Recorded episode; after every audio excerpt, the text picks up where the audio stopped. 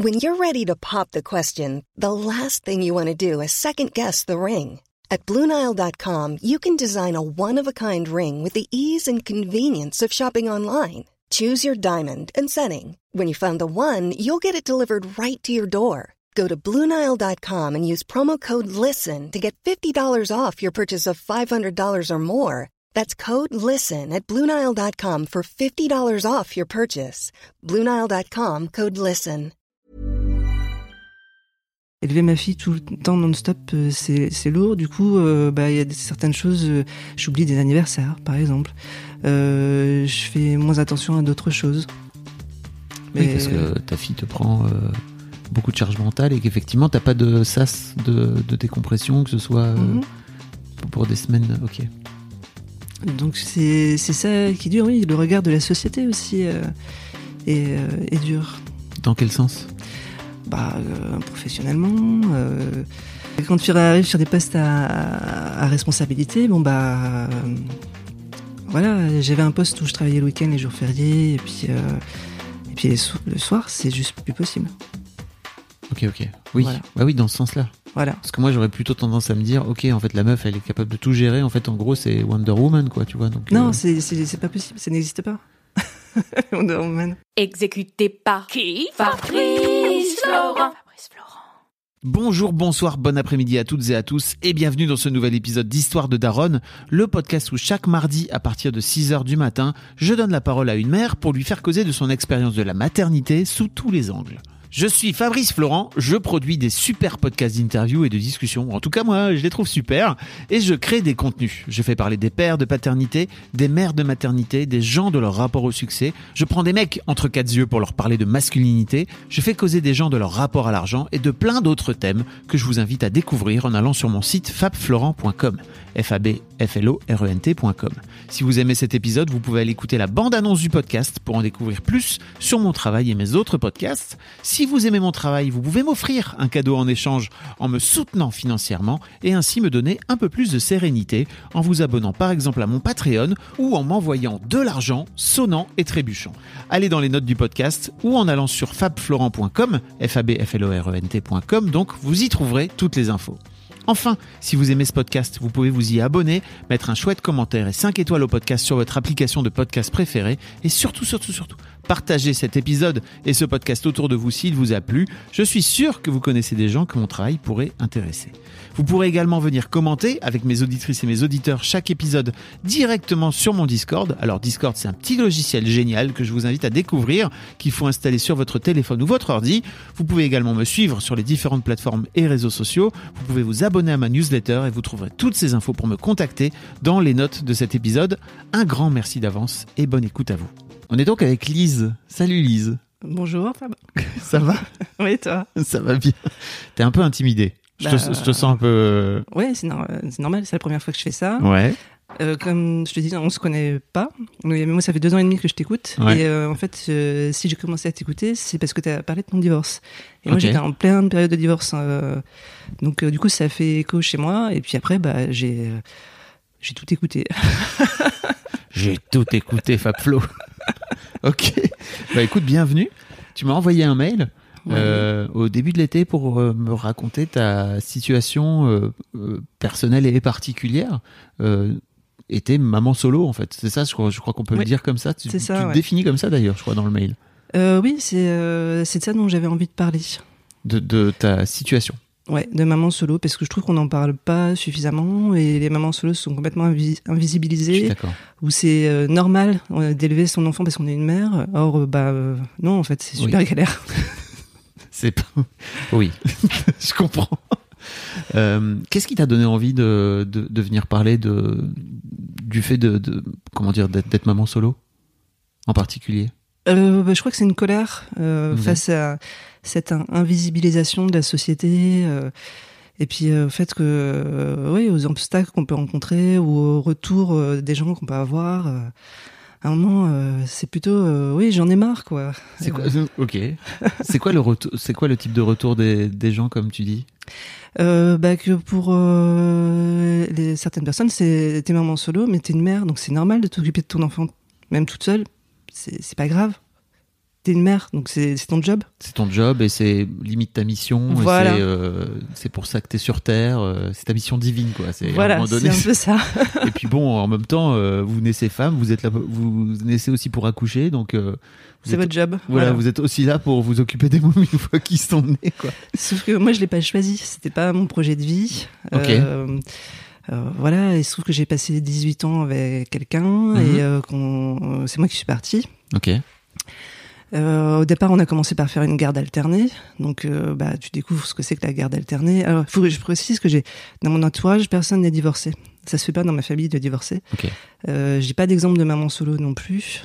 Et Donc euh, déjà rien que ça, j'imagine que par rapport à la famille, à tous tous tes amis, etc. C'est alors dans pas mes, simple. dans mes amis, si j'ai quelques amis qui sont divorcés, mais euh, dans ma famille, non. Mais en fait, euh, ça s'est plutôt bien passé parce que j'ai la chance d'avoir une famille assez bienveillante. Euh, Donc euh, ça, ça a été. Et tu le savais avant de, de te séparer ou de divorcer que ça allait bien se passer avec ta famille? Tu sentais que ça allait. Euh, c'était pas la question, c'était j'avais besoin de, de partir, Il de divorcer, donc euh, qu'ils soient d'accord ou pas, c'était pas. Ok. Mais euh, voilà, j'ai eu, euh, en fait, j'ai eu la, ch- voilà, j'ai la chance entre guillemets que euh, la fille née de ma belle-mère se, se divorce juste avant moi. Donc euh, du coup, c'est passé euh, Ah, beaucoup oui. mieux auprès de mon père. Ok. Ton père, ton père a eu un peu de mal. À le... En tout cas, tu disais que ton père allait un peu avoir un peu de mal à le vivre, c'est ça? Oui, parce que je viens d'une famille aussi très catholique. Je me suis mariée à l'église, Ah, oui. euh, donc euh, c'est euh, le- Ça se fait le pas. quoi. mariage. Voilà, ça se fait pas. C'est quelque chose de, de sacré. Puis vraiment, dans tous mes cousins, dans toute ma famille, personne ne divorce, quoi. Oui. Et puis bah non, en plus il y a un truc euh, très très catholique aussi de bah tu plies les chines et tu tu fais en sorte que ça se passe bien quoi. Oui, je pense, oui. Même si ça a quand même vachement évolué sur euh, ce point de vue-là. Oui. Mais euh, Pardon, je sais que j'ai des gens à chaque fois que je parle de religion et que j'ai un peu tendance à être dur avec les religions. je reçois souvent deux trois messages qui me disent "Dis donc, t'es dur avec les cathos." Je suis ah oui, bah je suis dur avec les religieux. J'ai moi-même une, re- une éducation religieuse qui dit oui, alors moi, je viens d'une famille très catholique qui était très t'enferme un peu, tu vois, qui te culpabilise, qui te enfin tu vois, c'est souvent cette éducation là, elle est pas très ouverte, elle est pas très libérée. Ouais, oui et non, parce que ça te donne aussi. euh, Enfin, moi, je, le côté positif, c'est quand même certaines valeurs que tu as. Mm. C'est euh, euh, d'aimer l'autre, de faire attention à l'autre. Mais euh, oui, il y a un côté clairement. euh, Enfin, moi, je ne suis plus croyante et je ne, j'ai, je suis aussi en colère contre l'Église catholique. Parce que voilà, c'est des, ils sont xénophobes, ils sont racistes, euh, misogynes. Enfin, la place de la femme dans l'Église, c'est Oui. une catastrophe. Puis ne parlons pas de l'avortement, euh, de, de- Bah, du corps de la femme en fait, d'une manière générale. Ouais, Euh, non, mais là, il y a des claques qui se perdent. Voilà, le truc est posé. Euh, très bien dit. Est-ce qu'on peut parler de et de revenir au tout début de ton envie euh, de devenir maman?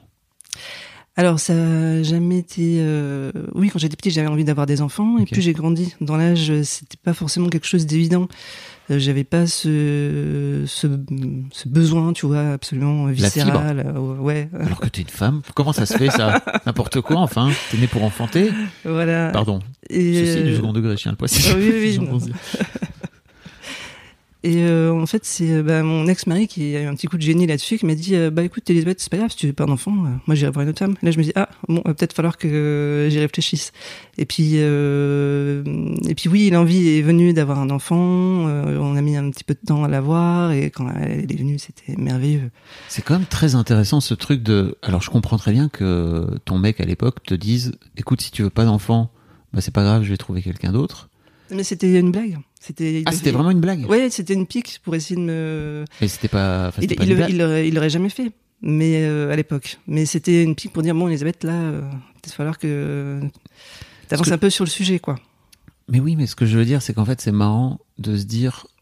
Et tu vois, je sais pas si t'as écouté l'épisode avec Claudette, euh, qui parle justement de. qui vient questionner son envie d'enfant. Elle a 35 ans, et en fait, son mec veut des enfants. Et elle, elle dit, moi, je sais pas trop, et je crois que j'en ai pas envie, mais en même temps, je sais pas trop parce que j'aime bien être avec lui. Mhm. Et, euh, et en fait, je trouve que, tu vois, avec le recul, je me dis, mais en fait, si t'es- si t'as pas de projet commun et si, tu vois, t'es avec quelqu'un avec qui ça se passe bien et, qui, et que vous avez pas une vie, en tout cas que lui veut des enfants et pas toi, bah peut-être en fait c'est que il faut trouver quelqu'un d'autre, quoi, tu vois.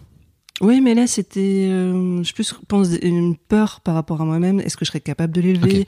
Est-ce que je serais capable, parce que c'est quand même une sacrée responsabilité d'avoir un être humain, de le faire grandir et puis de, de le laisser partir dans le monde et qu'il soit, euh, euh, de pas en faire un serial killer, tu vois, ou euh, Oui. quelqu'un de. C'est vrai que c'est bien de pas faire de ses enfants un serial killer. Et d'un autre côté, est-ce totalement ta responsabilité? Je ne sais pas. Non, mais c'est ma responsabilité de lui donner le meilleur départ dans la vie. Oui. Et ça, pour moi, c'est quelque chose d'important.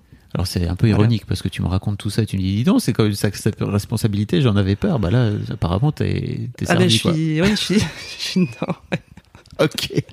Donc, pour revenir au sujet, c'est ça? C'est ça qui te fait un peu switcher, qui te fait dire, euh, ok, peut-être qu'il faut que je réfléchisse un peu plus au truc, c'est ça? À quel truc? Bah au projet d'avoir un enfant, pardon. Ah au truc.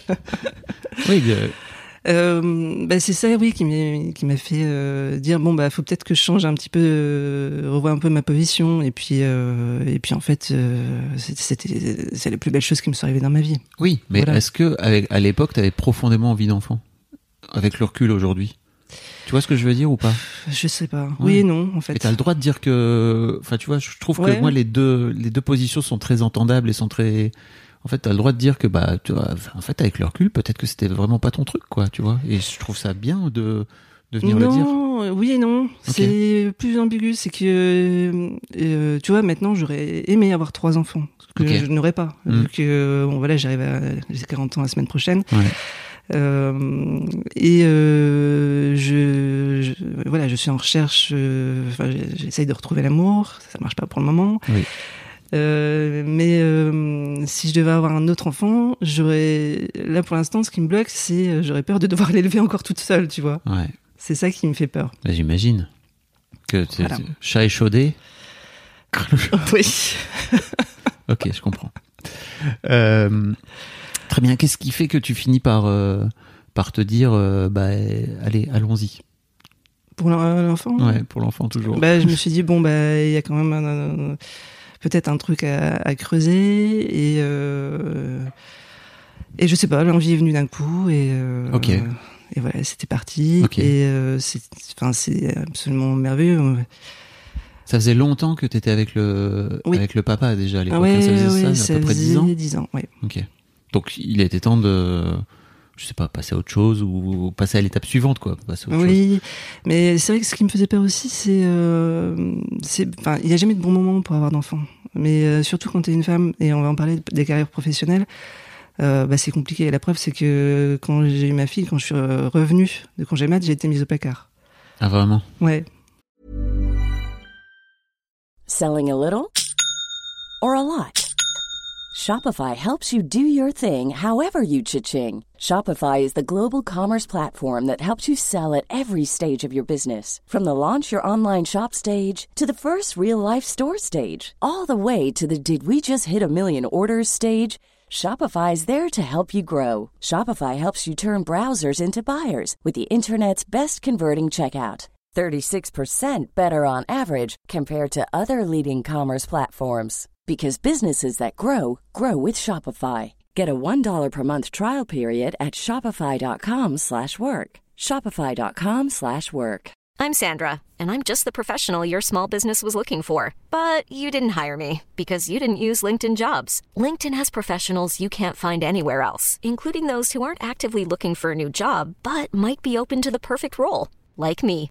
In a given month, over 70% of LinkedIn users don't visit other leading job sites. So if you're not looking on LinkedIn, you'll miss out on great candidates like Sandra. Start hiring professionals like a professional. Post your free job on linkedin.com/achieve slash achieve today. Ok. On va en parler. Oui.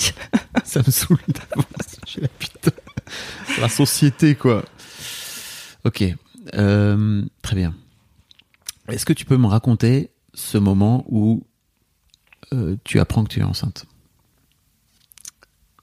Euh, ouais. euh, ben, je, je fais un test de grossesse et j'y crois pas parce que on, avait essayé pendant un an et euh, au, au bout de six mois, enfin, tu vois, tu, tu guettes tes règles quand ça vient, quand elles viennent, t'es triste. C'était Et là, au bout d'un an, je me suis dit, bon, je me fous un peu la paix. Euh, je vais prendre un rendez-vous chez ma gynéco pour voir si tout fonctionne bien. Il y a peut-être un truc, un problème. euh. Et, euh, et voilà, je fais un test de, de grossesse parce que j'ai un retard de règles. Je vois positif. Et là, euh, D'entrée, quoi. À partir du moment où tu dis, ok, je me lâche la grappe. je pense que c'est lié. Alors, si tu, si tu veux creuser le sujet, T'es pas obligé. je pense qu'il y a eu plusieurs des, déclencheurs en fait. Euh, et, euh, et donc voilà, au départ, j'y crois pas. J'ai pas un sentiment de ouf. Euh, euh, j'ai refait un deuxième test le lendemain, qui est encore Ah, positif. Il y a peut-être un indice. Donc c'est que c'est peut-être bon. Et puis une semaine après, je voyais ma gynéco. Donc j'arrive euh, chez ma gynéco en lui disant bon bah j'avais pris rendez-vous parce que je pensais avoir un problème pour être enceinte, mais en fait je crois que je suis enceinte. Et là, elle a fait une échographie. Et là, j'ai entendu le cœur de mon bébé. Et là, c'était magique. Ah ouais. Ouais, Mais attends, c'est ouf parce qu'en fait, ça faisait un an que t'étais en train d'essayer. ouais. Tu fais deux tests de grossesse Ouais. et tu te dis, très bien, je vais attendre une semaine de plus. Pour euh, bien être- réaliser, ouais. ouais. parce qu'un test positif, c'est tellement, euh, enfin, t'as juste deux barres, quoi, mais Tu pas allé faire une prise de sang, enfin, tu vois, histoire de te dire, ok. Bah non, parce que la semaine d'après, je voyais ma Ok, gynéco. ok. Non, non, mais c'est euh, juste, tu vois, je me dis, ok, t'as attendu une semaine, moi, ça me paraît ouf. Je me dis, waouh, la meuf s'est dit, bon, très bien, je vais mettre cette information au placard pendant une semaine et je vais voir, effectivement, parce que dans une semaine, Non, je l'ai pas mise au placard, mais c'est ouf, hein. ça paraît tellement pas, ré- pas Ouais, je réaliste. Enfin, tu, tu, enfin, t'as juste deux barres, quoi, Ouais, ouais, qui te disent t'es enceinte, mais en fait, tu le vois pas sur toi. Bien sûr. Donc, euh, bon, puis après, t'as les nausées, t'as, donc ça, après, tu le sais. Oui. ok, donc t'entends le, t'entends le cœur de, de ta petite Ouais. fille et là, tu te dis, ok, maintenant, c'est, c'est le moment, je vais devenir maman, c'est ça. T'es vraiment Ouais. dans ce truc. Très bien. Euh, est-ce que tu peux me raconter ta grossesse? C'est bien passé? Euh, les quatre premiers mois, j'étais très fatiguée, je dormais tout le temps, euh, j'étais malade. Donc euh, c'est les quatre mois les plus longs de ma vie. Ouais. Et mais après, euh, c'était génial. Euh, parce que quand t'es enceinte, euh, enfin moi j'avais, j'a- j'étais bien en permanence. Tu vois, pas euphorique non plus, mais juste bien en- tout le temps. Et ça, c'est chouette. La drogue des hormones, ça fait plaisir. Mais oui, c'est pas un truc de fou non plus, mais c'est Ouais. hyper agréable d'être bien comme Mhm. tout le temps. Parce que dans une journée, t'as des hauts, t'as des bas. Là, t'es juste, euh, tu vois, sur une échelle de 10, t'es à 6 en permanence. ok, Donc ça, c'est cool. d'accord. Comment se passe euh, ton accouchement? Euh, un petit peu compliqué euh, parce que euh, j'avais du mal à sortir, qu'il a fallu mettre des, des spatules, euh, qu'elle avait la- le cordon autour du cou, mais euh, mon ex était très zen, l'équipe euh, médicale était euh, extraordinaire aussi, donc euh, ça s'est bien passé. Après, ce que je regrette un petit peu, c'est pas de l'avoir eu tout de suite. En fait, ils me l'ont posé sur moi, ils l'ont reprise tout de suite pour vérifier si tout allait bien, donc je l'ai récupéré une heure après. ok. Voilà. Et il y a eu ce. Pour toi, c'était un peu long cette heure, c'est ça? J'ai attendu une heure où, bah ouais, alors euh, mon ex-mari, elle suivait euh, ma Ouais. fille, donc je savais qu'elle était pas toute seule. Mais euh, bah ouais, t'es là, t'es. Y a plus personne, tout d'un coup. Comment ça? J'ai été le centre du monde pendant neuf mois et d'un coup d'un seul, je me retrouve toute seule, c'est ça? C'est un peu de ça. Hein. ouais, et puis euh, t'as du sang partout, Ouais. euh, puis ils sont en train de te recoudre, euh, Mhm. donc c'est. Puis après, quand je l'ai eu dans mes bras, euh, la première chose que j'ai vue, c'est oulala, elle a- comme elle avait vu les spatules, elle avait un petit bleu au niveau de Ouais. l'arcade de, sourcilière et elle avait une, une oreille un petit peu froissée. Donc j'étais la merde, je vais lui louper l'oreille. Oh non J'ai tout raté Ça y est, la culpabilité Euh, ouais. maternelle commence. Et puis en fait, euh, non. Euh, Ah elle- oui. Son Ça oreille est normale et. Ça euh, s'en va très vite. Oui. C'est un peu en plastique, hein, enfin en, en pâte à modeler, quoi, Ouais. les bébés à cet âge-là. Très bien. Comment se passe, euh, comment se passent les premières, euh, les premiers mois avec euh, avec ta fille? Comment ça se passe la relation avec le papa? Enfin, tu vois. Je... Eh ben super. Ouais. C'était vraiment chouette parce que mon ex-mari avait pu prendre euh, six semaines de congés d'affilée Ok. en cumulant des, des congés et les congés parentaux. Donc euh, en fait, on est resté à la maison à trois pendant pratiquement deux mois. Donc c'était vraiment des ouais des moments de, de bonheur. euh, de on était dans notre petit cocon et, euh, et c'était vraiment très beau. Trop bien. Ouais. Donc ça veut dire que vraiment, c'est le départ de votre parentalité se passe, euh, se passe super bien, quoi. Ouais. Trop cool. Non, parce que parfois, tu sais, tu, je, je pose la question parce que parfois, il y a, je sais qu'il y a des divorces euh, qui remontent a posteriori euh, à justement ce moment qui est un peu charnière. D'ailleurs, j'invite euh, tous les gens qui écoutent à aller écouter le double épisode. Là, je sais pas si tu l'as écouté euh, avec euh, Angelo et Estelle qui parlent euh, de leur début de parentalité et de la première année, à quel point c'est c'était pas du tout évident pour eux, quoi, et notamment dès les premières semaines, quoi. Ah non, je l'ai pas. euh, mais j'irai l'écouter. Écoutez, voilà, je j'ai juste envie de faire la promo auprès de tous les je- jeunes parents ou de les, des futurs parents, tu vois, de, de, ces, de ces deux épisodes, parce que je trouve qu'ils disent des trucs très très précieux. Et notamment à quel point c'est dur de trouver sa place de parent, quoi. Euh, pardon, je fais parfois de la, de la, de la promo pour mes podcasts à l'intérieur de, de, à l'intérieur de mes autres podcasts. Non, Bref, d'accord, donc ça se passe bien. Ouais, mais pour nous, ce qui a été compliqué, c'est que je retourne au travail après euh, deux mois et demi, et là, euh, mise au placard, très brutale, euh, sans explication. j'ai fait une grosse dépression derrière, donc qui a duré deux ans. J'ai mis deux ans à m'en remettre. Comment se passe cette mise au placard, en fait? Enfin, tu vois, ça me fascine de... Bah, j'avais un poste à responsabilité. Je suis entrée, on m'a dit que j'avais plus ce poste-là, et donc euh, Et t'as dit, ok, j'ai pas eu le choix, en fait. ok. Voilà. Euh, Deux, trois jours après, j'ai eu un accident de voiture. euh, Waouh, ok. Ouais, et euh, j'ai euh, j'ai fait une décompensation. Enfin, j'ai été emmené aux urgences. et euh, j'ai mis trois mois à ressortir de pour sortir de mon canapé. Donc, je j'ai pas pu m'occuper de ma fille en fait, ou très peu. Ok, donc au bout de- a- après cette période trop cool, si j'ai bien compris, de, Voilà. de début, ça a été beaucoup moins simple, quoi. C'est ça? Ça a été très dur, mais une des périodes les plus dures de ma vie, oui. Ok. Et tout part de ton boulot? C'est ça, tout part de ton de, Ah de oui, ta, oui, de ta oui. mise au placard, quoi. Ouais, ouais, vraiment, parce que c'était. Enfin, j'avais j'avais pas de signe avant-coureur. C'était. Enfin, j'ai l'impression que tout se passait bien, qu'il n'y avait pas de soucis. euh, et c'est le fait d'avoir demandé un 80% pendant six mois euh, qui, a, qui a entraîné ça. Ok. D'accord. Et tu, ok. Tu t'es pas dit, ok, bah si c'est ça, je vais les envoyer au prud'homme et puis on va, on va discuter, non? Non, euh, je je pouvais pas parce que je suis dans un secteur où euh, ça- si tu fais ça, en fait, tu te grilles après Mm. pour retrouver un employeur. Ok. Oui, dans un, dans un secteur niche, c'est ça, avec. euh, Non, euh, Je, je- ne me raconte pas, c'est pas grave. J'ai pas envie de dire. Ok. Com- comment euh, comment tu comment tu sors de cette dépression? Est-ce que de cette dépression il y a aussi viennent s'ajouter des, des signes de postpartum aussi Tu, tu crois? Non. Non non, c'est vraiment juste dû à, Ah ouais, à ouais. ton boulot. Ok. Ouais, ouais. Euh, alors euh, le fait effectivement que je sois de que ce soit arrivé au moment où je reviens de congé maternité, ça a pas aidé non plus. Mhm. Mais ma fille a commencé à faire ses nuits juste au moment où je recommençais le, le boulot, donc euh, ça ça allait. Ok. Tu tu vas voir des psys. Tu Ah bah.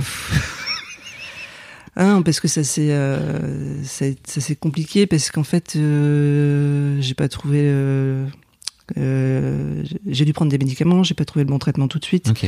Parce que en fait, je suis résistante aux antidépresseurs. Donc en fait, plus on me donne d'antidépresseurs, plus je suis malade. Donc euh, voilà, il a fallu du temps pour que je trouve. euh, Ok. Et j'imagine que ça, tu t'en es rendu compte au fil de l'eau, quoi, au fil de- des prises de médicaments, c'est ça? Ouais, mais ça met du temps. Ça Oui, met vachement de temps. Ouais. Ok. Comment comment ce, comment cette période euh, joue sur euh, sur ta nouvelle euh, maternité?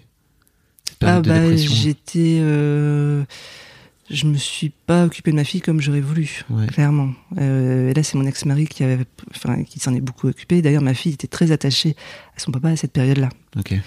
Et c'est euh, au bout d'un an où elle- je l'ai senti qu'elle se rapprochait un peu plus de moi. Et toi, et toi, ça t'a aidé à sortir aussi de de ce trou, c'est ça ou? Oui, à cette époque-là, il m'a beaucoup aidé, ouais. Hmm. parce que il m'a beaucoup soutenu, parce que j'ai, enfin, j'étais incapable de m'occuper de moi-même. Enfin, c'était, euh, ouais, vraiment euh, très compliqué. Quand c'est une espèce de burn-out, de syndrome postpartum, euh, enfin, de- pas de syndrome postpartum, de, ah, tu sais comment quand les soldats reviennent de guerre, le syndrome euh, post-traumatique. post-traumatique, oui. Voilà. Hmm. J'ai, j'ai un peu tout vu aussi. hein. Ok. Tu finis par retourner au boulot? J'avais pas le choix. Ok. Ouais, j'ai suis retournée dans cette structure, mais j'ai été euh, vite en arrêt maladie parce que parce que c'était juste pas possible. Un jour, j'ai eu une amie au téléphone et je la remercie. Je lui ai dit, bah, elle me demandait comment ça allait. Je lui ai dit, mais là, j'ai, j'avais juste qu'une envie, c'était de me foutre euh, sur le camion, quoi, sur la route. Et là, elle m'a dit, non, mais tendance, ce que tu dis, Elisabeth, tu prends tes affaires, tu rentres chez toi. Je fais, ok. Oui, ce qui est un super conseil. Bah ouais. Parce que la vie est longue en fait. Bah oui. Ok. Euh, ok, ok. T'es toujours dans cette boîte aujourd'hui? Non, j'ai changé. Ok. Comment t'as fait pour, euh, pour réussir On sort un peu du, du domaine de, de la maternité, mais comment Ouais. t'as fait pour réussir à, à t'en sortir? Bah mon contrat s'est terminé, donc après j'ai eu le chômage. J'étais très heureuse d'être au chômage. Ah, t'étais en, CD, en CDD CDD, ouais. Ah, ok, d'accord. ok. Mhm. Et, euh, et Ah oui, donc t'avais avais déjà une fin possible. euh, Ouais, mais il a fallu que j'attende un an. euh, Mon contrat se termine. En fait, euh, je pouvais pas faire de rupture con- conventionnelle. Ok, oui, parce que un CDD, tu ne peux pas le rompre euh, sans accord amiable des deux, Voilà. des deux parties. Ok, ok. Ah oui, d'accord. Donc euh, de ce fait-là, c'était. Ok. J'imagine à quel point c'était. Oui, après j'aurais pu démissionner, hein, ce qui aurait été beaucoup plus simple et je pense que ça aurait été mieux pour ma santé mentale. Sauf que financièrement, c'était pas possible. Ouais, d'accord. Ok. Euh, comment se passe. En fait, je, je me demandais un petit peu de, de cette période difficile. Comment, vous, comment tu t'en sors et comment vous en sortez Comment le couple s'en sort aussi? Eh ben, il m'a énormément soutenu, mon Mhm. ex-mari, là-dessus. euh, et moi, j'étais. euh, je pense que lui a pris plus de place, en fait, dans notre couple. Ce qui a peut-être été une des causes de notre rupture, c'est que moi, quand je suis, quand j'ai commencé à aller beaucoup mieux, j'ai repris la place que j'avais perdue. Et c'est là où ça a commencé à frotter et à avoir des déséquilibres. Alors, dans quel sens? Euh, bah, c'est plus lui qui décidait de tout et qui gérait tout, tu vois. Il avait besoin de ça, tu crois? Je J'en sais pas. rien, je sais pas. Ok.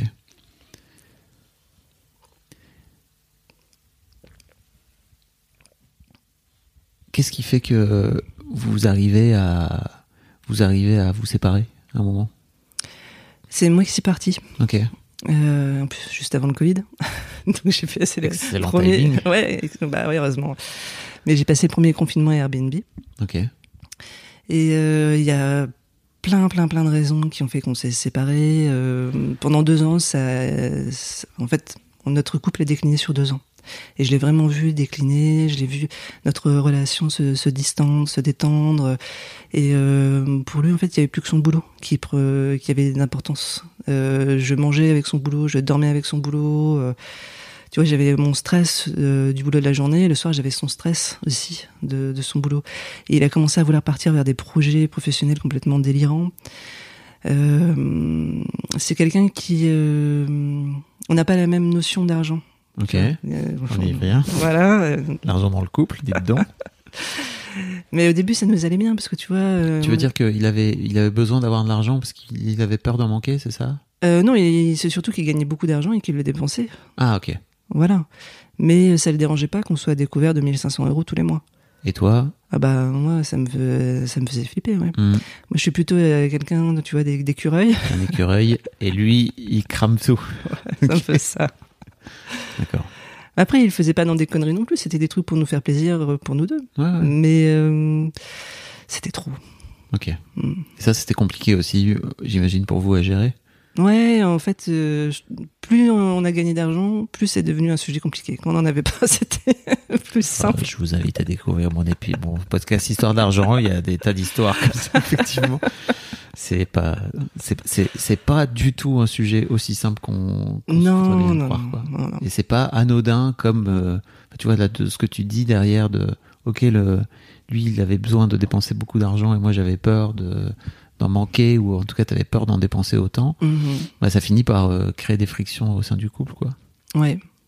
C'est surtout qu'on avait, quand on s'est mariés, on a fait un compte commun, euh, et c'était pas du tout une bonne idée. Ah, vous aviez plus qu'un compte, c'est Ouais. ça? Ah, yes. ça aussi, c'est un sujet. ok, ok. Non, ça je ferai plus. Ok. Euh, c'est bien. Je Et je te dis ça parce que moi aussi, pendant des années, j'ai vécu avec un seul compte. Et c'était, c'est intéressant comme. euh, ne serait-ce que ça, quoi. C'est hyper intéressant. Très bien. Et donc, tu décides de, tu décides de partir. Qu'est-ce qui fait que, euh, à un moment donné, ils se disent, non mais en fait si c'est ça, bah moi je veux occupe-toi de ton enfant tout seul quoi. Alors en fait, pour euh, j'ai pas fini de te raconter pourquoi je suis euh, je suis partie. En fait, c'est parce que euh, lui est parti en, va- en vacances seul, alors que moi j'étais en vacances, ma fille était en vacances sans me prévenir. Il est parti aux États-Unis et il avait pris aussi l'habitude de voyager seul. Donc au départ, je me disais non, c'est parce qu'il est pas content dans son travail, tu- il est pas épanoui, donc il a besoin de, de s'aérer l'esprit. Bon, une fois, deux fois, trois fois, quatre fois aux États-Unis en plus, c'est pas des petits voyages. Alors qu'il venait de démissionner de son ancien boulot, donc il avait pas de chômage, euh, il pouvait plus mettre d'argent sur le compte commun. Là, je me suis dit non, là, c'est top. C'est plus possible. Ok ok. Donc un, besoin épris de liberté. Ouais, Ok. mais je pense qu'il devait pas l'assumer et que du coup c'est moi qui ai dû l'assumer pour nous deux, peut-être. Il était malheureux dans votre couple en fait et il avait besoin de, de, de s'aérer, c'est ça de votre couple, tu sais pas? Je sais pas, ou peut-être qu'il y avait une autre fille, euh, je sais pas. Ok. Mais je veux pas savoir. Oui, je comprends. non, je sais pas. Peut-être que vous en aviez discuté, tu vois. Ok, et donc, entre-temps, Mhm. euh, quand tu décides de partir, lui vit mal cette rupture, c'est ça? Ah bah oui, parce qu'il s'y attendait pas, parce que je pense qu'il il en, enfin, il en voulait pas non plus. euh.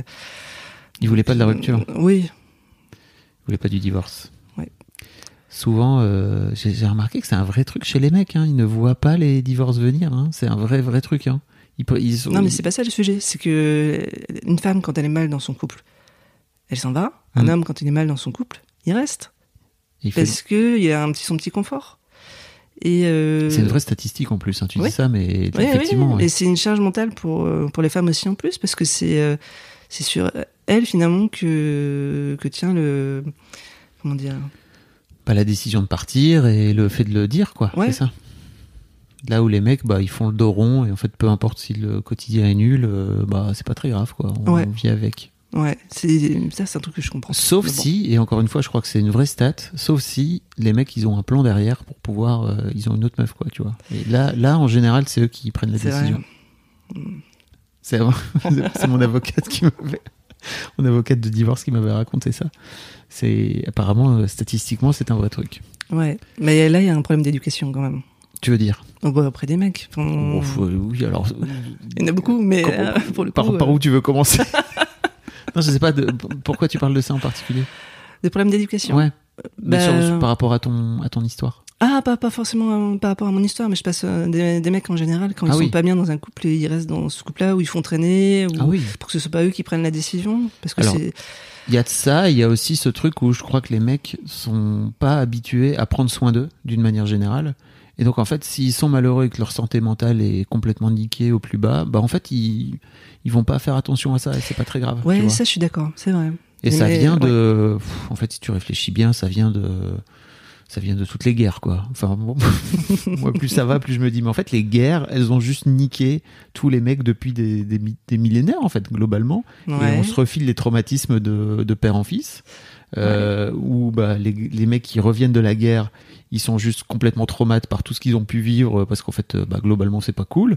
Euh, ils le font payer à la fois à leur fils et euh, aussi à toute leur famille d'une manière générale, mais aussi à leur fils parce que bah t'as pas envie, t'as pas envie de parler, donc t'as pas envie de sortir les émotions, etc. En fait, si tu réfléchis à ça, bah c'est ça, ça, ça te file une un peu une perspective sur pourquoi les mecs sont niqués, quoi, tu vois. Mhm. Et euh, il y a un très très beau docu qui s'appelle Make Me a Man que je vous invite à aller découvrir euh, avec Jerry Hyde qui est qui est euh, thérapeute. Et lui, il raconte qu'en Angleterre, c'est bon, vraiment, je digresse, hein, mais lui, il raconte qu'en Angleterre, pour pendant la Première Guerre mondiale, 14-18, ils ont mis en place une campagne de recrutement pour, euh, pour aller au front. Ramène tes potes. Genre, viens faire la guerre avec tous tes copains. Donc, en gros, tous les mecs partaient avec leurs potes. Et puis, bah, bah, globalement, ils se faisaient décimer, quoi. Et ceux qui revenaient, ils disaient, ah, bah, moi, je suis le seul vivant euh, par rapport à tous mes potes qui sont tous morts euh, Ah, au la front. culpabilité. T'imagines le truc? Ouais. et puis, sans parler de tout ce que tu as pu vivre au front qui est terrible, quoi. Euh, dont tu parlais pas, non, et pas de. Mm. Là, tu vois, tu parlais tout à l'heure de syndrome post-traumatique. Bah, à l'époque, euh, non, ça n'existait pas trop, quoi. Mhm. Euh, et tu te dis qu'en fait, ces mecs-là reviennent après, finissent par éduquer leurs euh, leurs enfants et leurs fils en particulier. Dans, bah, pff, ça te file une, euh, Moi, ça me file le vertige quand j'y réfléchis, tu vois, le nombre de, de Ouais. générations de mecs que ça a dû niquer, quoi. Ah, mais c'est intéressant ce que tu Mm. dis parce qu'on, on en- enfin, c'est la première fois que j'entends parler de ça Mm. et on n'en parle bien en parler. Ben ouais, non mais t'as raison. Quand tu dis qu'il y a un problème d'éducation, c'est surtout, en fait, qu'il y a un problème d'éducation à faire en sorte que les, que les garçons prennent soin d'eux et Mhm. que les garçons prennent soin de leur santé mentale en premier. Alors d'abord de leur corps, puis aussi de leur santé mentale. Et en fait, souvent les garçons qui vont pas bien, bah ils font en sorte de, bah c'est pas grave en fait pour eux, tu vois. Là où je crois que bah pour les femmes, alors certes c'est pas non plus euh, dans la société actuelle, c'est pas non plus personne n'est une champion, ne sont des champions du monde de la santé mentale, quoi, tu vois. Mais en tout cas, je crois que le fait qu'on qu'on t'apprenne à faire attention à toi, à faire à prendre soin de toi et tout, il y a aussi ce truc de non, mais en fait moi je vais pas bien, j'ai envie d'aller mieux, quoi. Mhm. Voilà. Donc toi, c'est toi qui as décidé à un moment donné de dire, écoute, moi je suis malheureuse, je me tire. Mhm. Et donc lui, lui il s'est dit, peut-être que je caricature, mais globalement, eh bien si c'est ça, eh ben démerde-toi avec la môme. Non, c'est pas ça en fait. Ok, d'accord. C'est euh, au départ on avait, euh, c'était un papa formidable. Ah, De tout ce que tu me racontes, en tout Ouais, cas, d'avoir, ouais. euh, d'avoir pris soin de. Euh, donc on avait commencé par faire une semaine sur deux. Ok. Voilà. Donc une garde alternée. un Donc, peu garde alternée, euh, donc ça fonctionnait pas trop mal. Bon, il y avait des fois où c'était compliqué parce que euh, plusieurs fois il a refusé de m'ouvrir la porte pour que j'apporte ma fille, ou il s'est trompé dans les jours. euh, Enfin bref. euh. Et euh, donc on s'est séparés en 2020. Fin 2020, pendant deux mois, il l'a pas pris du tout. Je ne sais pas pourquoi. Et euh, en 2021, en juin 2021, il m'annonce qu'effectivement, il ne prend plus Vous aviez fait une convention de divorce? Non, euh, parce qu'il ne voulait pas divorcer. Ah d'accord, donc vous étiez en phase de séparation, quoi. Voilà, on s'est séparés et moi, très vite, je lui ai proposé euh, de faire un divorce à l'amiable. Ok. Euh, ce qu'il a refusé. Euh, parce que on n'était pas d'accord sur les. Ce qui nous est restait un reliquat d'argent, Ok. toujours. Ah, l'argent. voilà, et on n'était pas d'accord sur les sommes que chacun devait avoir. Voilà. Ok.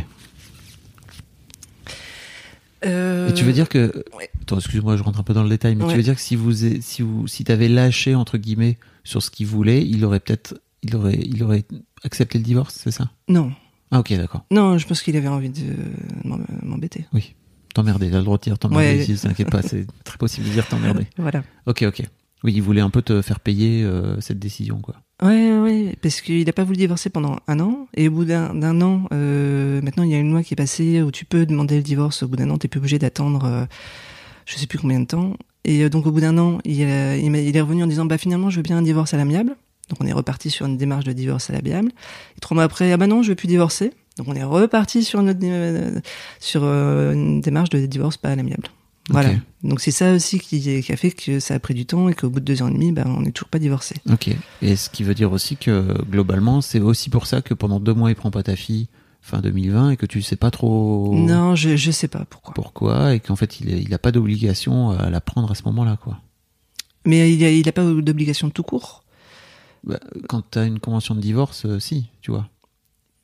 Bah, Bah, en tout cas, tu peux décider de dire, ok, en fait, il y a une convention de divorce et à un moment donné, tu peux aller voir les, tu peux aller voir un juge pour Ouais. dire, bah, en fait, euh, euh, le, le, le mari ou la femme, le papa ou la maman euh, respecte pas la convention. Est-ce qu'un juge pourrait venir euh, faire faire la loi, quoi? C'est un peu le, c'est un peu le concept de la convention ah, mais qu'est-ce qu'il va dire le juge Vous devez voir votre fille? S'il a pas envie de la voir, il la voit pas. Bah, écoute, alors très bonne question. Ouais. C'est là que, peut-être il faudrait que j'aille voir un juriste, mais je crois qu'en fait euh, le juge il peut, il peut t'obliger à, à, à aller t'occuper de ta fille, quoi, tu vois. Je sais pas parce que donc juste pour revenir, donc il l'a pas vu pendant huit mois. Mm. Euh, là, en début d'année, on a repris. pendant huit mois? Ouais. Ok. Mais je me dis peut-être qu'il allait vraiment pas bien, que c'est peut-être mieux, tu vois, qu'il l'ait pas vu parce Oui. qu'il était pas en capacité effectivement de la voir. C'est ce que je me dis. Mais tu le sais pas. À aucun Non. moment il te le dit. Il te dit, écoute, je vais pas bien et ok. Non, non, non. Les hommes et la communication et la gestion des émotions. Je comprends qu'ils soient en colère, tu vois. Je peux me dire, ok, bah tu peux être en colère, gars.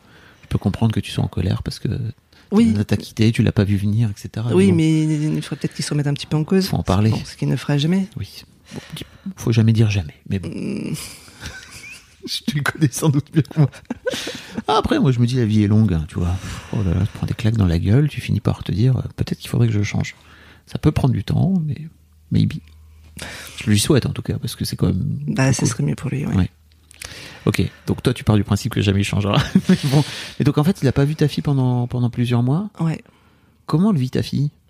Euh, bah, fille qui a 8 ans 8 aujourd'hui. hein. ans. Euh, bah, au départ, c'était pendant les vacances, donc ça l'a pas plus. euh, elle était dans, dans ses vacances, en fait, juillet, Oui. août. Puis après, bah, ça a commencé à devenir un peu plus compliqué. Sachant qu'ils avaient des, quand même des contacts téléphoniques, mais alors c'était à moi de l'appeler. Lui, il n'appelle pas. C'est toujours à moi de l'appeler. Tu vois, charge mentale. hein. Merci. Ok. Voilà. Pourquoi il appelle pas sa fille? Oh là là. Bon. Amène-le moi à mon micro là. Ok, ok. Donc elle, euh, ouais, au bout de 4-5 mois, ça commençait à devenir très compliqué. Et euh, je- il y a des fois, elle pleurait, je savais plus quoi faire. Elle me demandait si son père l'aimait encore, donc je lui disais que oui, son père l'aimait.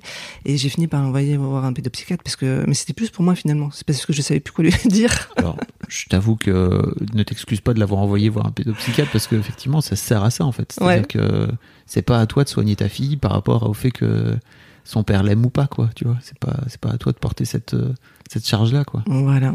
Et puis le, le fait qu'effectivement elle le revoit depuis janvier, donc un samedi sur deux, bon bah ça a arrangé les choses. Ok. Et qu'est-ce qui a eu, qu'est-ce qui, qu'est-ce qui a fait qu'il y a eu ce changement? Bah, puisque c'était inscrit dans la procédure de, de divorce, même Ok. si elle n'est pas finie. Et puis euh, voilà, il, m'a dit qu'il la reprenait. Donc euh, j'ai dit ok. pas de Ok, ok. D'accord. Voilà. Et ça va mieux de ce fait-là entre eux? Oui. En tout cas, oui, t'as l'impression, oui. toi, que Ah oui, ta, oui. ta fille- euh, ils ont une très belle relation tous les deux. hein. Ok. Parlons de ta vie de maman solo maintenant. Voilà. Hein, parce qu'on était venu quand même pour ça à la base. Mais j'aime, bien mettre le, tu vois, le, le contexte. Ouais. Comment ça se passe? Alors là, ça va mieux. Ok.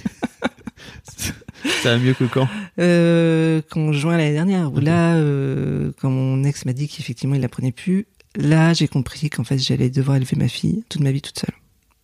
Voilà. Et ça, ça a été un moment hyper dur où il a fallu que je l'accepte, que je l'intègre. Il a fallu que je fasse des changements dans, dans ma vie, dans la vie de ma fille, pour que ça puisse fonctionner aussi. Euh, j'ai dû la changer d'école parce qu'avant elle était euh, dans l'école où on habitait avant. Mm. Et j'avais une heure de route le matin, une heure de route le soir. euh, alors, quand on fait une semaine sur deux, ça va, c'est faisable. Tous les jours, c'est juste pas possible. Donc, je l'ai changé d'école. Après, j'ai pris des, mesures pour, pour m'organiser. En fait, euh, j'ai euh, une babysitter qui va me faire un petit peu de ménage aussi en même temps. euh, enfin, voilà, il a fallu que je trouve un nouveau rythme. Et, mais euh, t'as pas de pause, en fait, quand t'es maman solo. Et bah, des fois, bah, t'es malade. Et t'es obligé d'a- d'assurer quand même. Même si j'ai la chance d'avoir mon père qui est pas très loin, j'ai une babysitter ou j'ai des, des copines de des mamans de copines de, de ma fille euh, qui euh, qui sont un super relais mais euh, voilà je suis toute seule Tu t'es organisé une sorte de petit village, c'est ça, autour de toi pour ouais ouais je fais plein de soirées de pyjama j'accueille les copines et elle va chez ses copines comme ça ça me permet de souffler parce que même quand je reçois des copines euh, ben ça me permet moi d'avoir un peu de temps pour moi parce qu'elle Oui. est avec sa copine dans sa chambre Je comprends. Voilà. Et euh, bah oui, c'est tout, tout, déjà quand tu te sépares, quand tu passes d'une garde alternée, ça chamboule énormément ton organisation et ta vie. Donc là, euh, passer à bah, je m'en occupe toute seule, un- ça change encore euh, toute toute cette façon de vivre en fait. Et il m'a fallu six mois pour arriver à trouver un bon rythme pour que ça fonctionne bien. Là, je dirais qu'on a un bon rythme et puis on a développé une, une relation complètement différente aussi. Et ça, c'est formidable, c'est génial. Dans quel sens? Bah avant qu'on était à trois, on avait une relation à trois. Là, Mm. on a vraiment une, une relation mère-fille euh, euh, qui, qui est top, quoi, euh, que j'adore. Je trouve ça hy- hyper sympa, hyper épanouissant. Elle, est- c'est une petite fille qui rigolote, qui est marrante. En ce moment, elle est dans la période où elle sait tout, où elle a de raison sur tout, donc c'est un peu chiant. Dans l'adolescence. Je l'imagine même pas. Mais euh, il y, a, il y, a des y a des beaux côtés aussi. Mais par contre, le revers de la médaille, c'est que voilà, quand on- bah, pour sortir le soir, bah, il faut que je prenne une babysitter ou que je trouve un plan. Euh, je commence ma journée à 7h40 le matin, je la finis à 9h le soir. Waouh. Bah ouais. Et encore, je trouve que je suis pas à plaindre, enfin pas trop. Euh, parce que euh, j'ai la chance de bien gagner ma vie. Donc, euh, mais je pense aux mamans qui sont toutes seules, qui en ont deux, qui sont qui sont beaucoup plus jeunes, c'est c'est juste horrible. Oui, donc tu veux dire que cet argent-là peut te permettre de pouvoir justement t'offrir des babysitters pour les soirs où tu veux sortir, etc. Oui, d'avoir du ça confort en fait. Mm. Oui, c'est toujours bien l'argent, effectivement.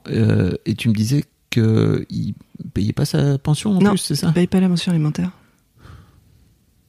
Et tu sais pas pourquoi Non. Bah, c'est un mauvais gestionnaire. Donc, euh, je pense que ça, Ok. ça doit jouer aussi. Ou... Et que- comment, comment, tu, comment tu communiques tout ça vis-à-vis de ta fille? Euh, Par rapport à la relation à son père et au fait que son père euh, s'occupe pas trop d'elle, quoi? Euh, j'en, parle pas trop. Tu lui en en parles pas? Non, j'attends qu'elle m'en parle. Euh, mais j'essaye de faire un maximum pour qu'elle puisse voir son père. Euh, Ok. Euh, c'est quoi- d'autre les affres de ta vie de maman solo et les trucs dans lesquels tu j'imagine tu dois te prendre des portes toute seule quoi? Euh, bah, c'est par exemple quand je vais faire une, une activité. Euh, Je te, je- quand euh, je voulais m'inscrire à un cours de hip-hop, Ouais. sauf que j'avais pas moyen de garde pour Aman, donc j'avais demandé si je peux l'amener, qu'elle restait dans un coin, elle pouvait venir. On m'a dit non, c'est pas possible. Ce que je peux comprendre, parce qu'effectivement, dans un groupe d'adultes, avoir un enfant, ça peut être gênant, mais sauf que moi, bah, du coup, ça me bloque, quoi. Je peux pas faire de hip-hop. Et euh, mais par contre, j'ai trouvé des gens très sympas et très bienveillants. Euh, je fais du solfège et je fais des cours de batterie où je peux amener ma fille. Elle reste dans un coin, ça pose pas de soucis et ils m'ont posé aucune question. Et ça, c'est hyper agréable. En plus elle arrive à un âge à 8 ans où elle peut à peu près se, se gérer toute seule. se gérer ouais. toute seule, prendre un bouquin, lire. euh, Donc euh, ça, c'est ça, c'est plutôt chouette. Ouais. Ok. Quand- Tu, tu as dit tout à l'heure, tu as mentionné, j'essaie de retrouver l'amour, mais en fait c'est compliqué. à quel point ta, ta vie de maman solo te, enfin, te, te plombe, j'allais dire, non pas te plombe, mais en Ah tout si, cas... ça plombe. Hein, Ah oui, Euh, vraiment. non, mais clairement. Euh, Parce que j'ai, du coup, je peux être euh, pour rencontrer quelqu'un, bah, il faut pouvoir sortir, il faut. euh, sauf que du coup, comme je peux pas, bah, c'est forcément ça passe par les sites de rencontres. Et quand t'es maman solo, bah t'es moins attrayante, tu vois, que une maman qui a des enfants en alternée ou une femme qui a pas d'enfants. Enfin, moins attrayante. Ouais, non, mais clairement, Ah, c'est tu, tu te- tu- tu- c'est un marché hein, de toute façon. Ah oui, ça, de c'est- rencontres. on hein. est très d'accord. Ouais, donc, euh, donc ouais, je, je sens que c'est un frein pour euh, énormément de monde. Ok. Et c'est pas toujours euh, facile de se prendre dans la gueule. bah euh, non, en fait. T'as des mecs qui te le disent aussi clairement? Ouais, bien sûr. Ah oui, ok. Ouais, ouais, ou des mecs que j'ai rencontrés, puis au bout de trois rendez-vous, me disent, bah en fait non, je me vois pas être avec une maman solo. Ok. Tu le savais dès le départ, quoi. Tu t'en rends compte au bout de trois rendez-vous. hein. Bon. Ouais. Bon. Et ok. Euh, Waouh. Pourquoi t'avais envie de venir parler de, de ce sujet en particulier dans le podcast? Bah parce que que je c'est. chantais de la colère là dans Ouais, le tout début du un- podcast et j'ai l'impression que je, je t'ai refait redescendre. Alors je suis désolé, j'aimerais bien re- tu vois, ressouffler un peu sur les braises là. Qu'est-ce qui se passe? Je pense que c'était euh, c'était au mois de juin, ouais, où je t'ai envoyé ça. C'était une- euh, mois- le mois de juin, c'est toujours une période un peu difficile pour moi. Je sais pas pourquoi. C'est j'ai une période de, de creux Ok. et euh, je crois que j'avais une sorte de colère là-dessus et et ouais, j'avais besoin d'en d'en parler Mhm. parce que euh, parce que c'est c'est compliqué pour moi. J'ai l'impression que les gens ne le le perçoivent pas, le comprennent pas Mhm. forcément. Que bah, effectivement, euh, élever ma fille tout le temps non-stop, euh, c'est c'est lourd. Du coup, euh, bah il y a certaines choses. euh, J'oublie des anniversaires, par exemple. Euh, je fais moins attention à d'autres choses.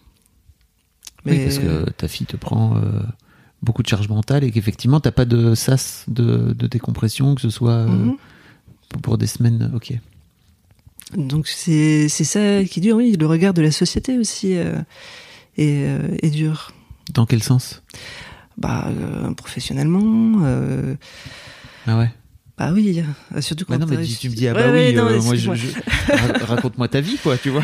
c'est quand tu arrives sur des postes à, à responsabilité, bon bah euh, voilà, j'avais un poste où je travaillais le week-end, les jours fériés, et puis euh, et puis les so- le soir, c'est juste plus possible.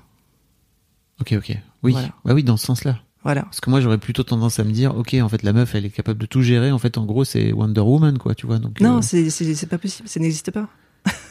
Wonder Woman. Non, non, non, donc il fallait eu Wonder que, Woman, ça n'existe pas. euh, voilà, professionnellement, il a fallu que, bah, que je réfléchisse à ça aussi. Tu vois, euh, alors dans un de tes podcasts, justement, euh, j'avais je sais plus qui t'avait interviewé, et vous parliez, c'était dans une histoire de Daron, où euh, on pouvait faire le choix des enfants ou de la carrière. Bah, en fait, non, moi, j'ai pas ce choix-là. Euh, Il y a des postes qui me plairaient beaucoup, mais je sais que ça veut dire rentrer tard le soir, ça veut dire ne pas être disponible forcément le, week-end, et en fait, je peux pas. Ok. Ouais. Et- ou alors, ou alors, t'es obligé de mettre euh, ta vie de maman de côté, quoi. C'est-à-dire euh, de faire comme, euh, euh, j'imagine, de- de- d'avoir tout, tout un, comment dire, une armée de babysitters qui s'occupe de ta môme euh, quand elle rentre le, quand elle rentre le soir, c'est ça? Ouais, est-ce que c'est ça dont j'ai envie pour ma fille? Et pour euh, moi? Et pour toi aussi? Non, ouais. Et ok, waouh. Et en fait, le- truc que je me dis, c'est peut-être que peut-être que je me trompe, hein, j'en sais rien, mais en fait, peut-être qu'en fait c'est. Attends, je vais reformuler ma question autrement. Est-ce que c'est pas à ce moment-là, en fait, qu'on touche, tu vois, du doigt euh, cette euh, cette envie, enfin, tu vois. Pardon Antoine, je suis en train de galérer. Est-ce que tu peux couper ce morceau? Euh, Pardon. Est-ce que c'est pas à ce moment-là, tu vois, qu'on touche du doigt euh, la jeune Lise, tu vois, qui se demande si elle veut euh, avoir des enfants ou pas, tu vois, et te dire, euh, t'es en train de choisir, t'es t'es obligé de choisir entre carrière et enfant, quoi, tu vois. Mhm. Et en fait, même si, est-ce que même si t'avais, tu vois, quelqu'un qui, dans ta vie, un mec, un papa, qui pourrait s'occuper de, de tes mômes, tu serais à l'aise aussi pour te dire, ok, en fait, j'ai envie d'avoir une grande carrière et j'ai envie d'avoir, de, de bosser le week-end, les jours fériés, etc. Euh, Oui, et de, ça- et- je ferais. Ouais, c'est un truc que tu ferais. Ouais, ouais, c'est ce que je faisais avant qu'on soit séparés, Ouais. en fait. Ah oui, donc tu, tu, tu passais du temps sur ton boulot, quoi. Ouais. Tu, tu, tu y étais à fond, quoi. Et Mhm. t'avais pas de culpabilité pour le coup? Non, euh, parce que j'ai, alors j'adorais pas tout de mon boulot, mais une certaine partie que vraiment Ouais. que j'adorais. Et euh, non, parce qu'elle était, euh, elle était avec son père, donc voilà, il y avait quelqu'un pour s'occuper d'elle. Euh. Que là, il faut que je m'occupe seule de, de sa santé, donc tous les rendez-vous médicaux, euh, de sa scolarité, donc suivre euh, tous ses devoirs, enfin de, de tout en fait. Et hum, t'as plus de contact avec, euh, t'as pas de contact avec le papa en fait? Si, on en a un peu. On a commencé une médiation. Ok. Voilà, je. Comment dire Il serait ok pour la, la prendre un week-end sur deux et les, euh, et les petites vacances, mais j'a- j'attends de voir comment ça va se passer. Je, je suis pas sereine par rapport à ça. Ok. je suis obligée de prévoir un plan B au cas où il ne la prend pas. Ah ouais? Bah ouais. Ok. Parce que je me disais, est-ce que c'est pas euh, si tu lui dis, euh, et sans doute c'est une connerie, hein, tu vois, mais je suis un peu naïf moi, tu vois. Mhm. Euh, c'est juste que je suis dans, je suis aussi moi, tu vois, dans cette position où mes, mes filles vivent à 300 bornes. Bon, elles sont plus grandes que les tiennes, hein. mais mes filles vivent à 300 bornes. Et en fait, euh, euh, mais bon, je suis présent et tu vois, je suis dans, je suis dans le game, quoi, tu vois. Et je me dis, est-ce que si tu vas le voir en lui disant, bah gars, en fait, il faut s'occuper des rendez-vous médicaux et en fait, je te refile tous les rendez-vous médicaux, tu, tu te sentirais pas à l'aise pour lui, pour lui refiler, quoi. Et lui, lui-même, il est, il- ça l'intéresse pas. Non, mais comment tu veux que je lui refile les rendez-vous médicaux? Bah, J'en sais rien, moi. Bah, je- je peux pas. En étant plus dans la vie de, de cet enfant. je... C'est un truc qui veut, ça l'intéresse pas. Ah non. Non, non, je crois que non, non, je crois que je me, je devrais. Il apprendrait pas et hop, débrouille-toi avec euh, ces rendez-vous médicaux.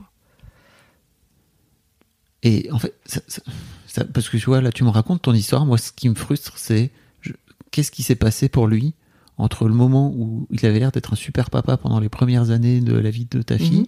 et que là, il a disparu. Tu sais pas? Non, je- il a vrillé. C'est euh, Ok. la seule explication que j'ai. Ça te frustre pas? De pas avoir d'explication? Non, parce que j'ai lâché là-dessus. Ok. Euh, voilà. Ok, ok. Non, je t'avoue que moi, ça me frustre. je suis frustré à ta place, là, je me dis, mais comment c'est possible que le gars, il était à fond et puis que là, maintenant, ça l'intéresse Ah oui, plus, quoi. non, non, mais il a fallu que je prenne beaucoup de distance et que je la joue beaucoup là-dessus parce qu'il m'a fait des sacrées crasses aussi. Donc euh, pff, voilà. Ok. Ce ce qui est complètement. Moi, ce qui me choque le plus, c'est au bout de 18 ans quand même de vie commune, j'ai passé la moitié de ma vie avec lui.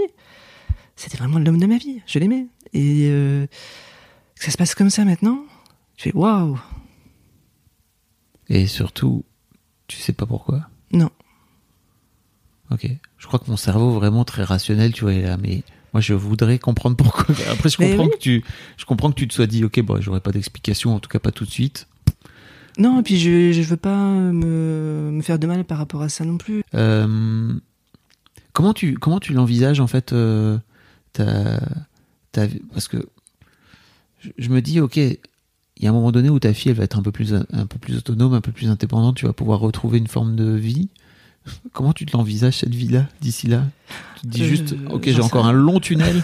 Je me dis, bon, j'ai encore 10 ans, moi, 10 ans? Bah, jusqu'à ce qu'elle ait 18 ans. oui ok dans ce sens là Ouais. Bon après, euh, enfin tu vois, d'ici quelques années, elle pourra se démerder un peu toute seule, quoi. Peut-être même qu'elle aura plus besoin de toi. Elle dira, eh, maman, je sais pas, j'en suis pas encore. Là, t'as plus d'expérience que moi dans, dans les ados. Ouais, t'es pas encore là-dedans. Non. Tu te projettes pas du tout. T'es juste dans le quotidien et de. Bah, j'essaie de, si, j'essaie de me projeter et de voir euh, bah, quel chemin de vie je vais prendre, quel métier je vais, je vais faire. euh, parce que là, je suis en location, j'aimerais bien acheter, mais tant que, tant tant que je suis pas divorcée, je peux rien faire. Enfin, ça, c'est, c'est compliqué aussi. Tant que t'es pas divorcé, tu peux pas forcément. Oui, Ah, tu je peux peux pas acheter. Tu peux pas acheter. Ouais. Ouais, ouais. Et puis je me tape encore des sacrés euh, boulets aussi, parce qu'on avait un appartement en commun, en location. Un très mauvais investissement. Tu veux Dès dire, le l'in- départ. Je le tu savais. veux dire l'investissement en tant que tel ou C'était un très mauvais investissement dès le départ. Je le savais, mais par amour, tu vois, j'ai dit oui. Faut, faut pas dire euh, par, par amour, faut pas. Ah, oubliez l'amour, d'ailleurs. Voilà. Le conseil de Lise aujourd'hui, c'est l'amour, laissez tomber, quoi. Quelle connerie. Non, mais quand on fait un investissement à long terme sur 20 ans, euh, faut pas le faire par euh, amour. Faut vraiment. euh, je pense que en même temps, pff, voilà, je l'ai fait à l'époque. J'étais heureuse de lui faire plaisir, en fait. Ok. Mais t'avais toi en tête que c'était un mauvais investissement, ah oui, c'est ça? bah ouais. Clairement, ça, se voyait dès le départ. C'était pas bon. Oh la vache. Me que c'est une bonne idée d'investir, tu vois, dans un appart et de te dire, ok, on a un peu d'argent. Tout à fait. ça mais permettra de encore pouvoir faut-il payer investir dans le bon appartement. Oui, ça j'avoue.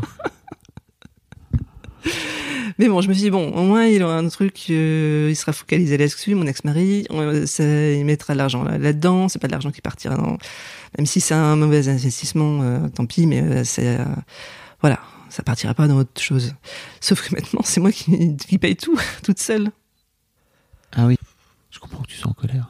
Merci.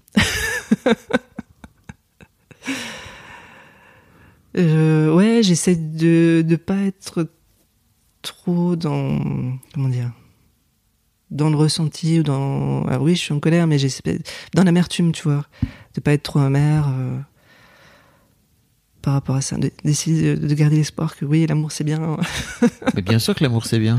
ouais mais en ce moment euh, c'est pas du tout le Oui. retour que j'ai Eh ben, do- donc forcément t'es pas prête, tu vois, à, à- à Euh, t'ouvrir, à, à t'ouvrir à une nouvelle histoire, quoi. Et je comprends en plus, tu vois. bah si je suis prête à mourir une nouvelle histoire c'est Bah, ça si tu trouves que l'amour c'est pas bien, non, désolé, t'es pas Non, non, prête. non, euh, l'amour c'est chouette, parce que j'en j'en ai eu la preuve, j'ai vraiment vécu une très très belle Ouais, histoire bien sûr. d'amour. Mais euh, là j'ai. Mais t'as pas fini en fait, tu vois.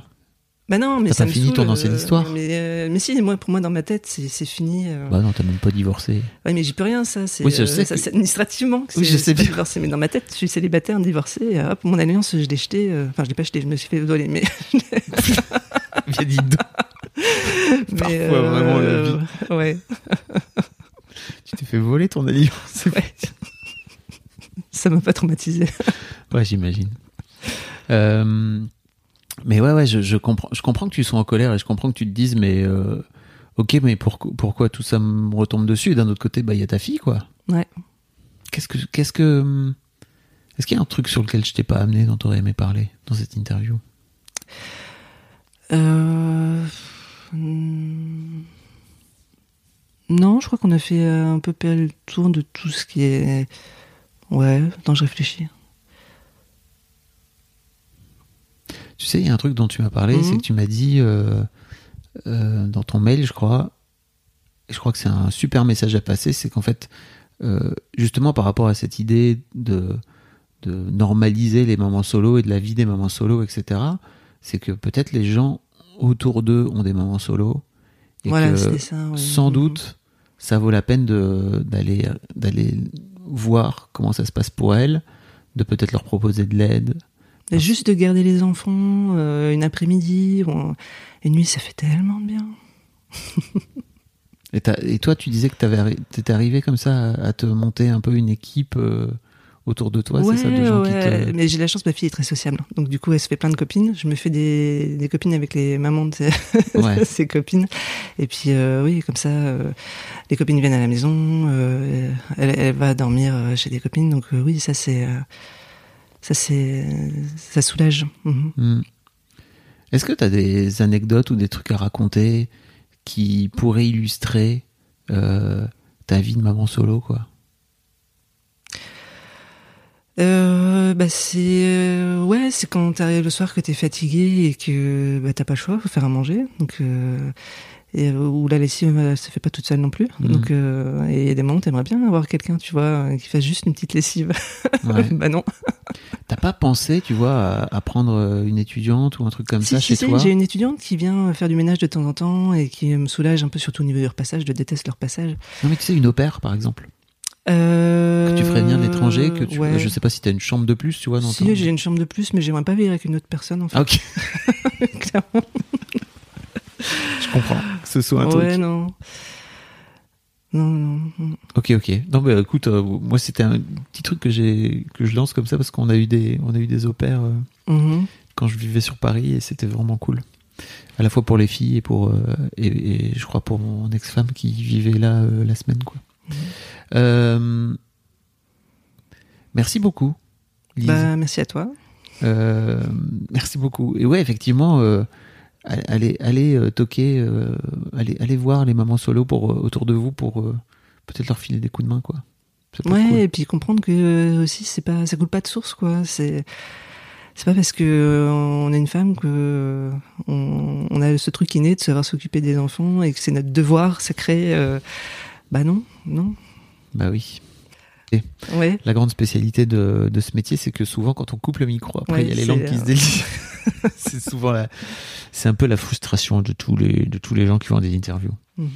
Euh, ouais, je te disais euh, juste avant de, juste après avoir terminé, et c'est pour ça que j'ai remis, c'est que euh, moi, il y a un peu un truc qui me frustre dans ton histoire, c'est que je, je ne comprends pas pourquoi ton père, ton, ton père, pourquoi ton le père de ta fille est passé de, j'ai l'impression un mec, euh, un père hyper investi dans la vie de ta fille, etc. à en fait le, la, la, non seulement euh, bah, la, la meuf dégage et en fait la fille dégage avec. Enfin, je trouve ça complètement fou, quoi. Euh, je me demandais à quel point, euh, tu vois, il était, il- ce qu'il avait vraiment fait vriller. Et tu me disais que de ce fait-là, bah, les gens avaient tendance un peu à pas te croire, c'est ça? Oui, ou avoir un regard sur moi en se disant, euh, bah, c'est peut-être elle qui va pas bien. En fait, c'est peut-être elle qui a dû faire un truc euh, et qu'elle le dit pas. euh, sauf que et ça, c'est dur pour moi. Tu vois, c'est encore. euh, Ça te rajoute dans, le- dans, le, dans, ah ouais, dans le panier, mais quoi. carrément, ça m'en rajoute dans le panier, et surtout dans, dans les rencontres que je peux faire euh, Ah. dans les dates. Ah bah ouais, ouais, euh, clairement. euh, pff. Non, j'y suis pour rien. Je l'ai pas choisi, donc ne me jugez pas en plus euh, là-dessus, quoi. Alors si t'as choisi le père de ta fille, mais oui, t'as pas mais choisi j'ai j'ai pas choisi la- la- cette situation-là, et ce qui s'est ça. passé. Et euh, alors, mais peut-être que j'en ai une part de responsabilité là-dedans, parce que dans un couple, on est, on est deux. Hein. Alors, il y a, pour moi, il y a toujours euh, 50-50, mais Oui. en fait, il y a peut-être un peu plus d'un côté ou d'un autre, si tu veux. Mais Et j'aimerais tu veux bien savoir? le, com- le comprendre, Oui. mais euh, non, j'ai pas d'é- d'éléments de réponse euh, T'as déjà- là-dessus. t'as déjà essayé, t'as déjà, c'est trop tard, tu crois que ça. Ah, mais j'ai essayé de discuter avec lui. euh, j'ai même forcé la, sa porte pour aller discuter avec lui. Pour, euh, mais pff, non. Ok. Les mecs. Ouais, et ça c'est c'est dur pour moi quand parce que euh, je, vois dans le regard de euh, des, des gens, euh, alors pas de mon entourage proche parce que là pour le coup j'ai vraiment une famille qui est euh, vraiment euh, au sens large très bienveillante Ouais. là-dessus. Euh, mais euh, chez les personnes que je rencontre qui ne me connaissent pas et qui je peux raconter ça, je vois dans leurs yeux ou dans leurs échanges, mais t'as fait quoi, meuf, pour qu'ils fassent ça? Ben rien en fait. Mais je sais pas. Bah, t'as juste marié un gars qui, qui a du mal à gérer ses, gérer ses émotions, quoi, tu vois, et qui a du mal à. Je, je sais pas. Je- j'en, ai, j'en ai rien. Je sais pas. Putain, ça me fait vriller. je me dis que je sais pas comment tu fais. Mais effectivement, ça, ça en rajoute. Ça en rajoute dans, dans, dans ta calebasse, quoi, j'imagine. Bah oui. Et c'est lourd à porter. Mm. Ok, merci. Un grand merci à vous d'avoir écouté jusqu'au bout. Pensez à rejoindre le serveur Discord pour venir commenter avec le reste de ma commu. Je vous trouverai tous les liens dans les notes de cet épisode. Et si mon travail vous plaît, je vous rappelle que vous pouvez m'offrir en échange un peu de sérénité en vous abonnant à mon Patreon ou en m'envoyant de l'argent en vous munissant de votre CB. Vous trouverez tous les liens dans les notes de cet épisode également. Bonne fin de journée et j'espère à très bientôt pour un nouvel épisode de podcast.